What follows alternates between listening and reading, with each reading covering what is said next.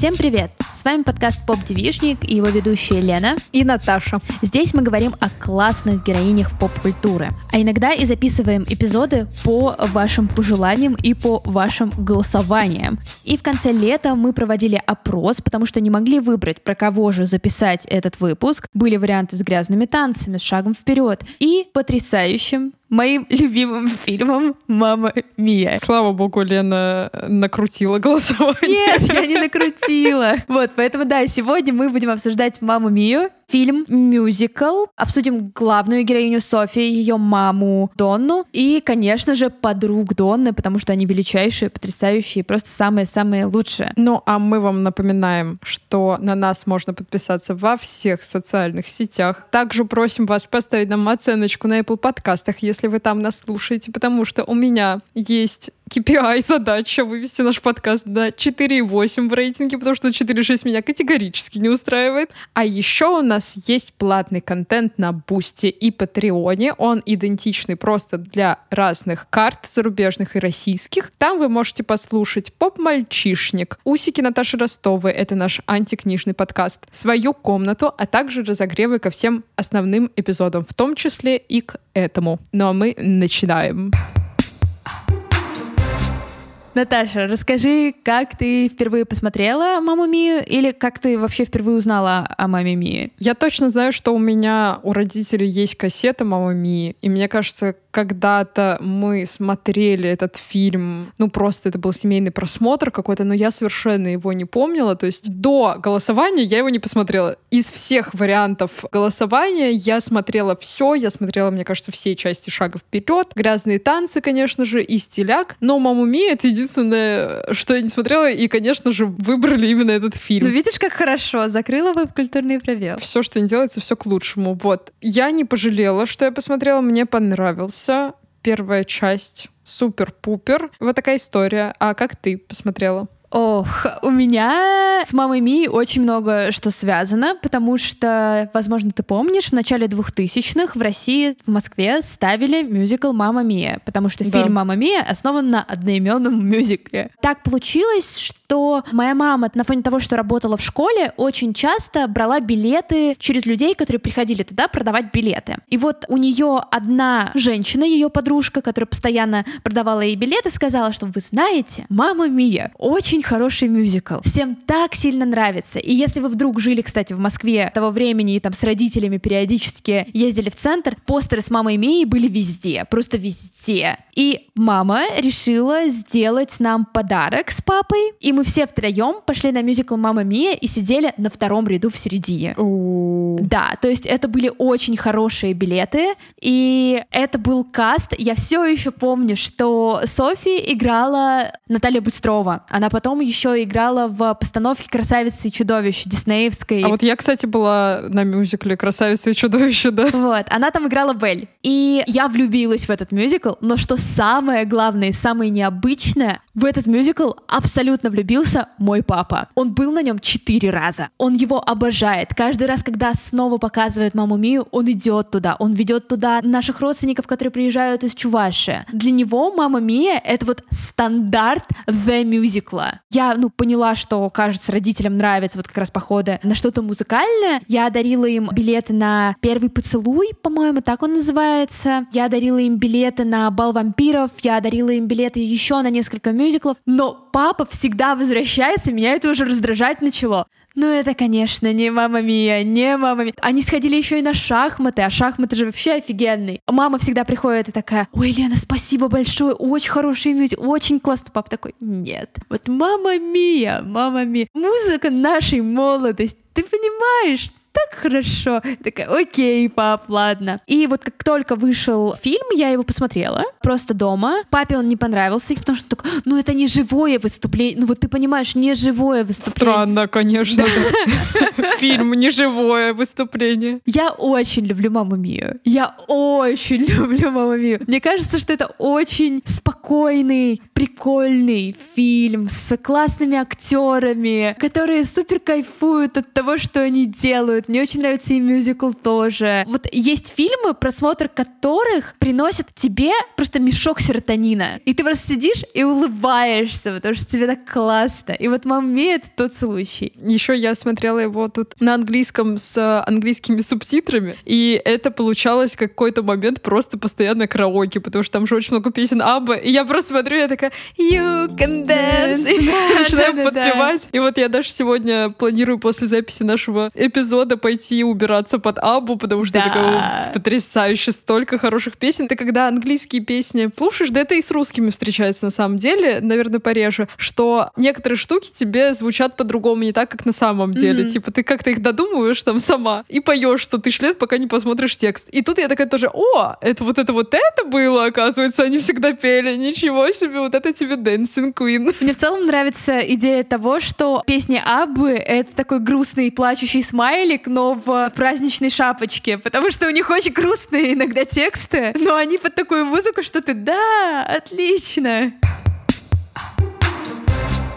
Так, ну что, перейдем к героиням. Главная героиня этого фильма Софи — это девчонка, которая вот-вот выйдет замуж за Ская, и накануне своей свадьбы она понимает, у нее, видимо, тоже был социальный кризис, у меня перед ДР, что она не может просто так взять и выйти замуж, не зная, кто ее отец. Ну, то есть на свадьбе должен быть батя. И мать Донна, Мэрил Стрип великолепная, про этого батю ничего не рассказывала толком, но тут Софи находит дневник, из которого узнает, что ее мама в лето, как раз когда забеременела Софи, она гуляла сразу с тремя мужчинами. И Софи решает позвать всех троих. На самом деле, то, что это супер позитивный фильм, понятно уже с самой идеей, что типа mm-hmm. девчонка просто настолько в энтузиазме найти своего батю, что просто ты смотришь какие-нибудь российские ленты про поиск бати, и это всегда что-то очень грустное, мрачное и меланхоличное. Тут она такая, да, я хочу найти своего отца, прикольно прикольно.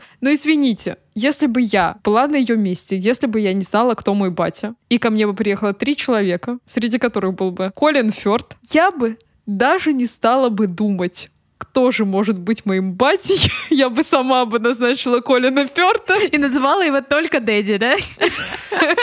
Пожалуйста, кто-нибудь напишите уже фанфик про Наташу и Колина Фёрта в любой его роли. Нам нужно это. Нет. Да, да, пожалуйста, пожалуйста, я заплачу. Слушай, ну, в целом я могу понять твое желание оставить только одного Дэдди, и это Колин Фёрд. Но, блин, сама же завязка из-за этого очень прикольная. Мне безумно нравится сцена, где Софи читает своим подругам как раз дневник своей матери, и там же конкретные даты, и я обожаю лето, потому что всегда в Твиттере кто-то именно вот в дату, которую читала Софи, выкладывает эту фотку, что типа вы можете ретвитить это только один день в году. Дот, дот, дот, где она постоянно. Да, да, да, да, дот, дот, дот. В целом, я просто очень люблю этот фильм, потому что мне нравятся цвета, мне нравится, что греческий остров. Я очень люблю всю эту тему. В детстве я любила серию книг э, Джеральда Даррелла, где он рассказывает про свою жизнь с семьей, когда они из Британии переехали на остров Корфу. И он там мелкий гонял, изучал. И вот тут то же самое, но более романтичное. Не знаю, мама Мия постоянно у меня всплывает в рилсах через танцы, либо через какие-то отрывки. Кстати, в «Маме Мии», которая именно мюзикл, который ставили в России, даже классно перевели песни для меня ребенка они звучали классно. Ну, для меня, наверное, немножко романтизированная жизнь на острове, потому что я немножко пожила на острове. Это, знаешь, надо постараться, чтобы тебе там было не скучно. То есть надо адаптироваться. Ну, а, наверное, когда ты там вырос, немножко другое, да. И в случае с Софи, мне очень нравится ее героиня. Она очень воздушная и очень такая впечатлительная, будто бы. Она живет на острове, конечно, она удивляется всему. Мне нравятся их отношения со Скаем они такие влюбленные птенчики. Поэтому мне не очень нравится вторая часть «Мамы Мии», потому что, мне кажется, там довольно сильно портится то, за что мы полюбили «Маму Мию» изначально. И в целом у меня не возникает вопросов по поводу трех отцов, потому что у нее великая идея. Ей нужно идти к алтарю вместе с отцом. Надо было всех позвать, а не только Колина Фёрта. Ну, наверное, да. С другой стороны, вот ты сказал, что тебе очень нравится их пара. Мне, наверное, нравится иногда, когда хорошие пары все таки разлучаются в поп-культуре, потому что, ну, например, я была в ситуации, когда мою пару считали очень хорошей, и это немножко начинает, ну, не то чтобы давить, но ты такой, типа, М, ну, мы правда классная пара, и это очень тебя сближает моменты, когда у вас все хорошо, но когда что-то идет не так, тебе чуть сложнее расстаться, чем если бы тебе изначально говорили, вы не смотрите вместе. Да ладно.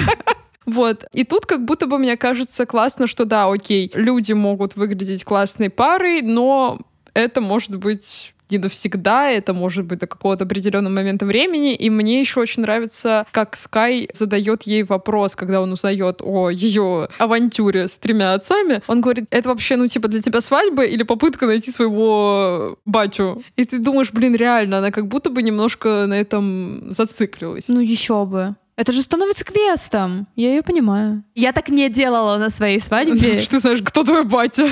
Странно, конечно, осуждать фильм за его нереалистичность, потому что просто я представляю, какие хлопоты занимает свадьба, а у нее все-таки свадьба все равно там было не два с половиной человека, там подружки мамы приехали, вот это вот все. И что в этот момент надо еще о чем-то думать и что-то менеджерить. Она же там прыгает с пирса, плывет за их лодкой, когда они собираются уезжать. И они такие, о, Софи, иди к нам, да, и вот она сидит в их рубашке. И типа ты должен менеджерить всю свою свадьбу, а еще и трех мужиков, которых ты привезла, и не хочешь им еще пока что рассказывать, что к чему. Это мюзикл. Конечно, там такое происходит. Что, то, что это мюзикл, это оправдывает вообще все? Да. Ладно.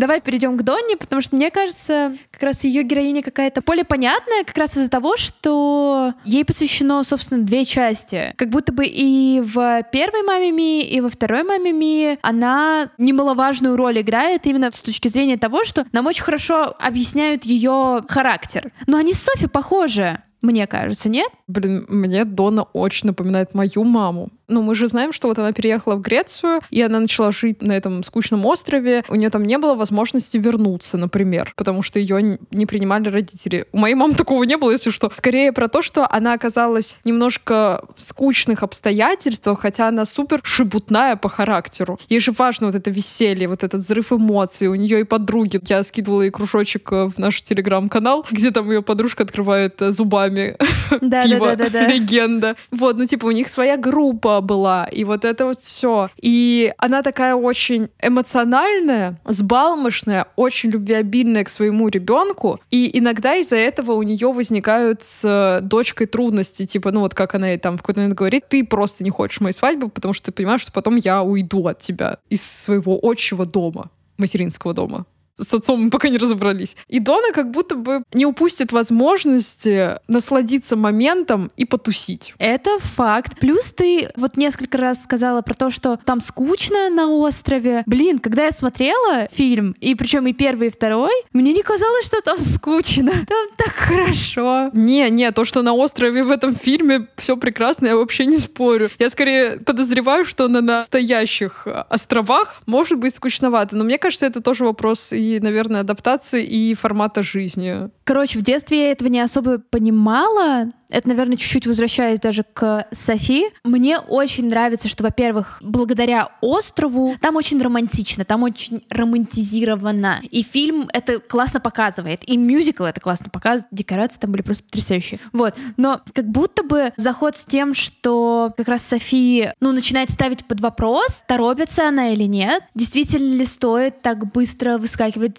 замуж или нет, даже если ты очень любишь человека. Мне нравится, что закончили хэппи-эндом, но не таким, каким ты ожидаешь его увидеть. Ну да, вот как раз да, на этом острове, где в целом как будто бы у нее не так много альтернатив, чем заниматься. Там же нет, э, я не знаю, высоток бизнес-центров. Мы понимаем, что вряд ли она карьеристка. Но и что она такая, типа, блин, да, я люблю этого человека, но не буду именно себя связывать браком. Это прикольно, да, это необычно, я согласна. Мы с тобой очень часто в контексте какой-то поп-культуры обсуждаем отношения матерей и дочерей потому что это веселые, интересные отношения, которые не всегда хорошо показаны. И вот тут мне интересно, как тебе отношения Донны и Софи? Кажется ли тебе, что эти отношения слишком близкие? В том плане, что у них нет вот этой вот границы, что каждый из них все-таки живет отдельную жизнь, что Дона немножечко переходит эту границу. Сложно говорить о сепарации, потому что они живут вместе,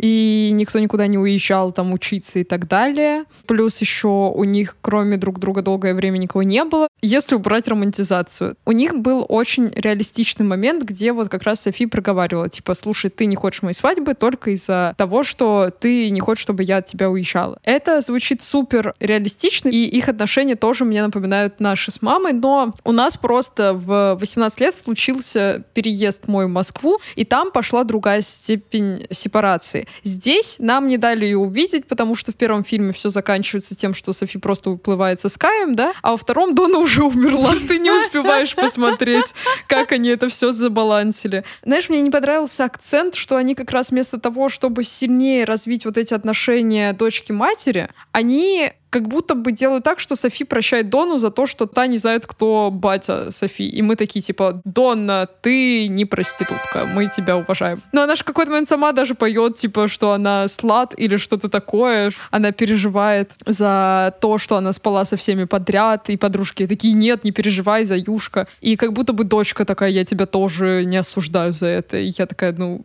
ладно. Спасибо, дочь. Ну, в самом начале не было проблемы, что дочка ее осуждает. Она, по-моему, с самого начала такая прикол, ну, типа, у меня может быть кто-то из трех бать. Мы там вообще не слышим никакого осуждения с самого начала. А тут она такая, типа, ладно, мать, я тебя прощаю. Ты такой, и, и что? А это была проблема?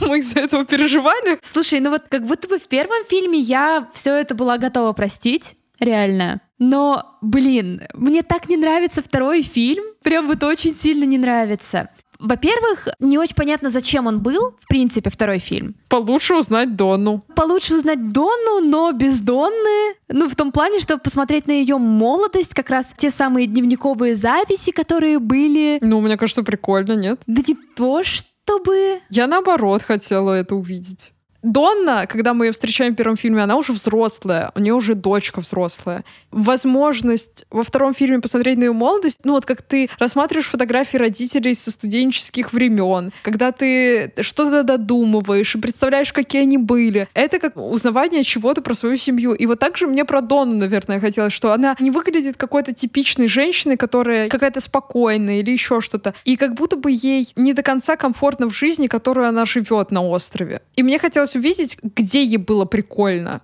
как ей было классно и почему она осталась на этом острове, потому что в первом фильме нам просто бросают, что типа у нее не было выбора, она должна была расти дочку здесь, потому что мать ее не принимала, и все. А тут ты видишь, как это случалось, и что эта девчонка как раз даже на этом скучном острове могла находить себе приключения на все части тела. Ну, с одной стороны, да, с другой стороны, как будто бы вот этот вот бэкграунд Донны, который нам показали во втором фильме, он похож на вот какую-то идеализированную версию полностью как вот это время представляла себе Софи. То есть это не выглядит очень реалистично. Неожиданная претензия к мюзиклу. Нет, в плане нереалистично в контексте того, что как будто бы в первой части вот этот вот период, когда у нее было три кавалера, выглядел более логичным и более забавным, а тут не очень понятно, как это все работало. В целом не очень понятно, зачем нам нужно следить за Софи во второй части. Мне не очень понравилась линия Софи во второй части. Бабушка тоже. То есть они такие типа, ну, Мэрил Стрип мы не можем взять на этот фильм, чтобы она была, поэтому нужно ее убить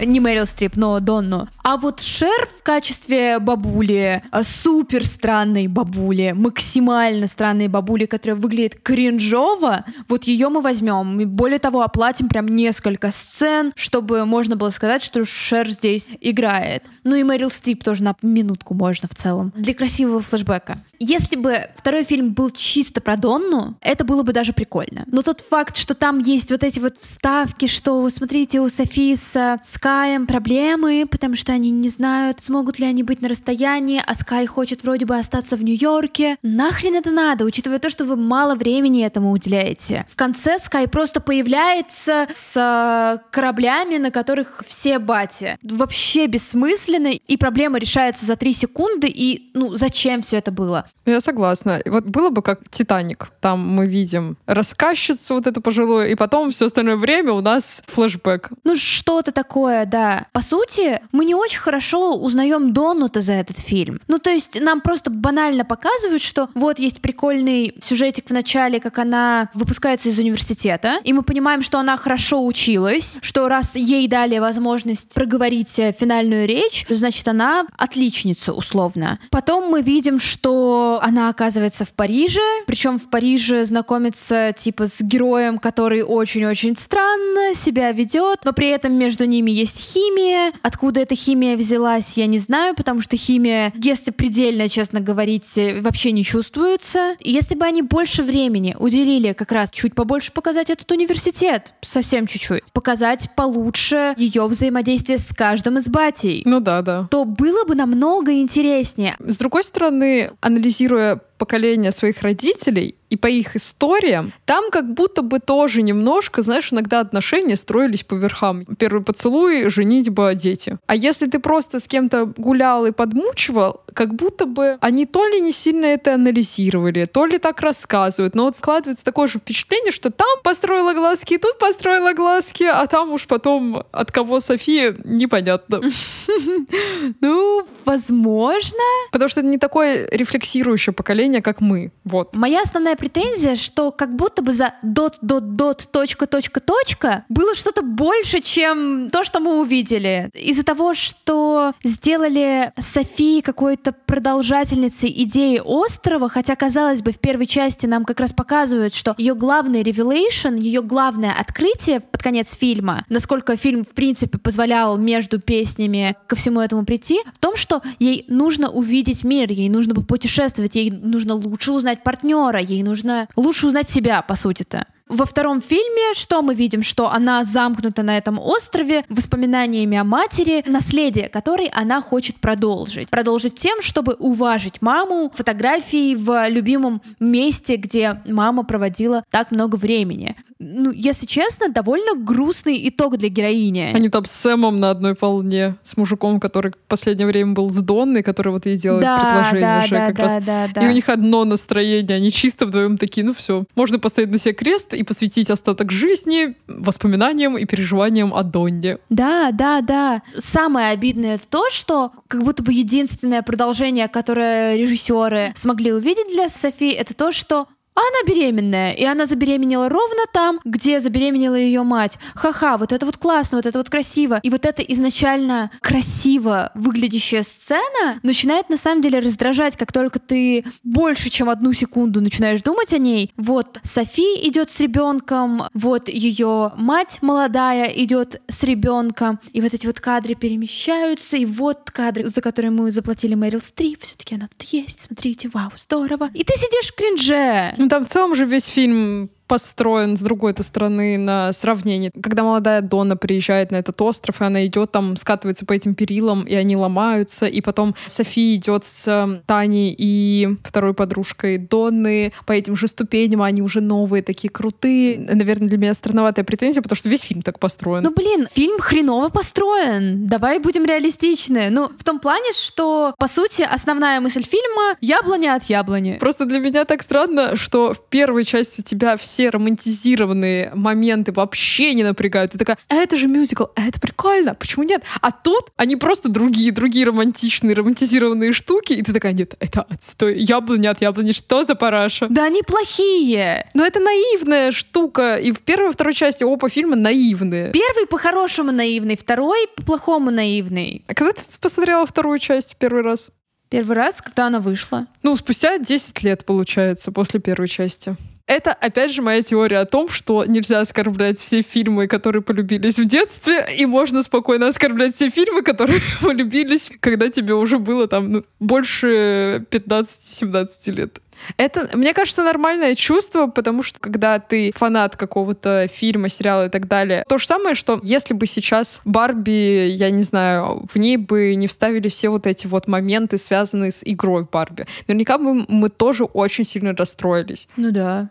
Я про то, что нормально срать продолжение фильмов, которые выходят еще и так сильно позже от оригинала. Ну, сильно позже и непонятно с какой целью. Вот, мне непонятна была цель. Дать тебе вторую комфортную часть с твоими любимыми героями. Зачем? Это очень такой капиталистичный заход, что мы не будем придумывать новое. Просто есть же очень много мюзиклов, которые тоже можно экранизировать э, в фильме. Они этого не делают, они такие, нет, мы сделаем вторую «Маму Мию». Зачем? Ну, непонятно. Просто сделаем, потому что это весело. Введем туда несколько героев новых, которые будут ну, настолько тупыми. Мне так не нравится героиня Шер. Она вообще там не нужна была. После того, как я посмотрела 100 плюс серий турецкого сериала, я настолько настолько спокойно отношусь ко всем левым персонажам, поверь. Слушай, ну, блин, ты уронила себе планку. Зачем? Не надо. Потому что для меня странно. Все начало выпуска я такая, это романтизировано, это романтизировано, это тоже ты. Ничего страшного, наивный, хороший фильм. Да там хорошо промантизировано. Ну, то есть там все имеет смысл. Все сюжетные линии имеют смысл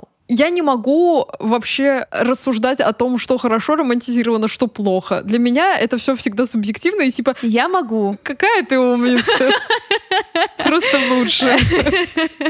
Но я считаю, что это супер субъективная штука. Тебе вот здесь понравилось, как они наивно сыграли? Пу-пу-пу, девчоночка вот так вот себя ведет, а вот здесь нет. Это мое мнение, ну да. Мы же поэтому подкаст ведем. Спорить с мнением тупо. Особенно, если это мнение Лены Николаевой.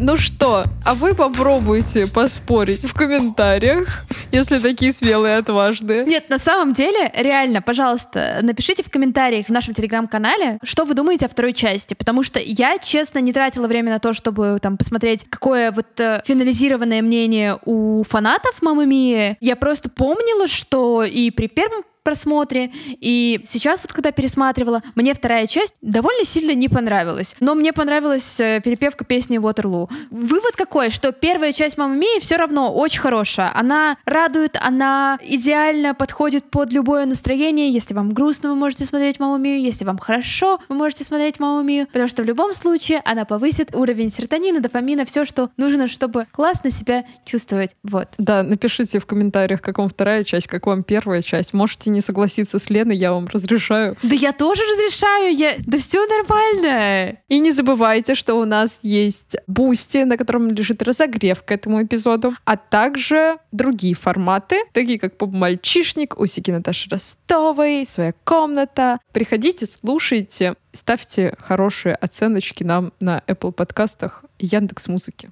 Чмок. Мама мия. Here we go again. Bye-bye. How can I resist you? Лучше петь, а не пить. Пока-пока. Пока-пока.